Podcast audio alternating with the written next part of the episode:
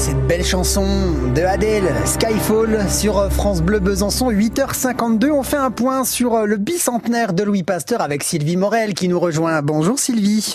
Bonjour Hugo. Vous êtes la directrice de Terre de Pasteur et aujourd'hui, grâce à vous, dans ce rendez-vous du bicentenaire de Pasteur, on découvre que Pasteur était en fait un, un grand communicant. Finalement, il avait tout compris au fonctionnement des médias, en fait, Sylvie. Ah, il a tout compris avant l'heure, hein, tout ce qui était communication, marketing, Ouais. mondialisation. Voilà, Pasteur.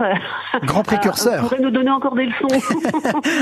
Alors déjà, il soigne sa présentation. À la maison natale, il y a une lettre qu'il écrit à Pierre Petit, son photographe, où il lui dit Oh là là, vous m'avez euh, raté mon portrait, vous m'avez raté le nez. Je viendrai dimanche et vous me referez le portrait. Ah oui. Vous voyez, euh, il est était pas commode. pas commode, hein. Voilà.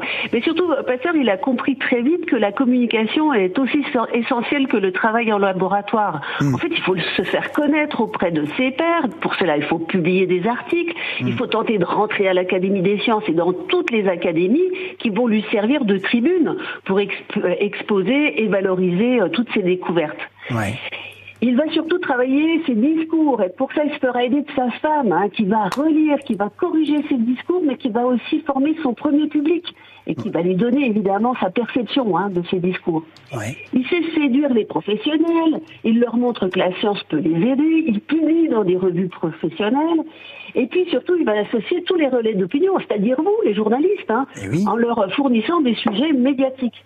Par exemple, Pasteur, il s'aperçoit que l'hygiène, ça n'intéresse pas les journalistes, parce que l'hygiène, ça coûte rien et du coup, ça vaut rien. Ouais, ouais. Alors qu'une bonne vaccination à ciel ouvert, eh bien ça, ça peut les intéresser. Donc Pasteur, il va organiser en direct en 1881 une grande vaccination de moutons à Pouilly-le-Fort hein, contre le charbon des moutons. Mhm. Et là, euh, les photographes de presse vont pouvoir euh, s'en donner à cœur joie. Eh oui. Ils vont faire des photos de moutons morts non vaccinés, des photos de moutons vivants, des photos de l'assemblée nombreuse.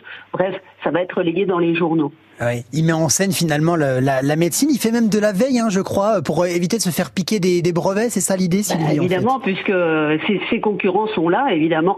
Et Pasteur se fait aider là encore de Marie, sa femme, hein, euh, pour vérifier que les autres euh, ne, ne lui euh, volent pas ses, ses découvertes. Ouais. Et Pasteur, il va aussi savoir créer l'émotion. Et par exemple, pour le vaccin contre la rage, il est visible à Arbois, hein, dans la maison d'Arbois.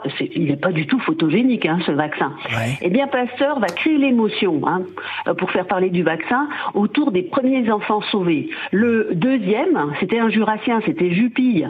Eh bien, il va, il va créer l'émotion en montrant que Jupille, il avait sauvé des enfants menacés au péril de sa vie. hein. Ouais. Euh, et, et du coup, euh, évidemment, ça a suscité euh, toute l'attention du public.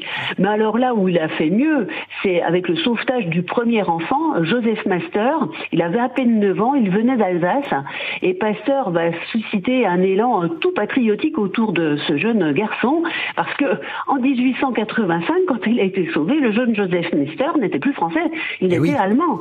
Et du coup, c'était un savant français qui sauvait un petit Alsacien. Ça mettait du baume au cœur des Français qui ne s'en remettaient pas de la perte de l'Alsace et de la Lorraine. Eh ouais, il avait finalement euh, tout compris. On vous retrouvera euh, demain, Sylvie Morel, pour nous parler euh, des assistants de pasteur. Vous avez peut-être une petite sortie à nous proposer, un petit truc Ah oui, Tout le temps. absolument visiter la maison d'un autre grand communicant de l'époque, Victor Hugo. Hein, Ah donc oui. Vous pouvez découvrir la maison natale à Besançon Ouais. avec une belle exposition, les vacances de Monsieur Hugo. Cette circonstance. Eh ben effectivement, effectivement. Merci Sylvie Morel. On vous retrouve euh, demain. À demain À demain. du côté d'Arbois.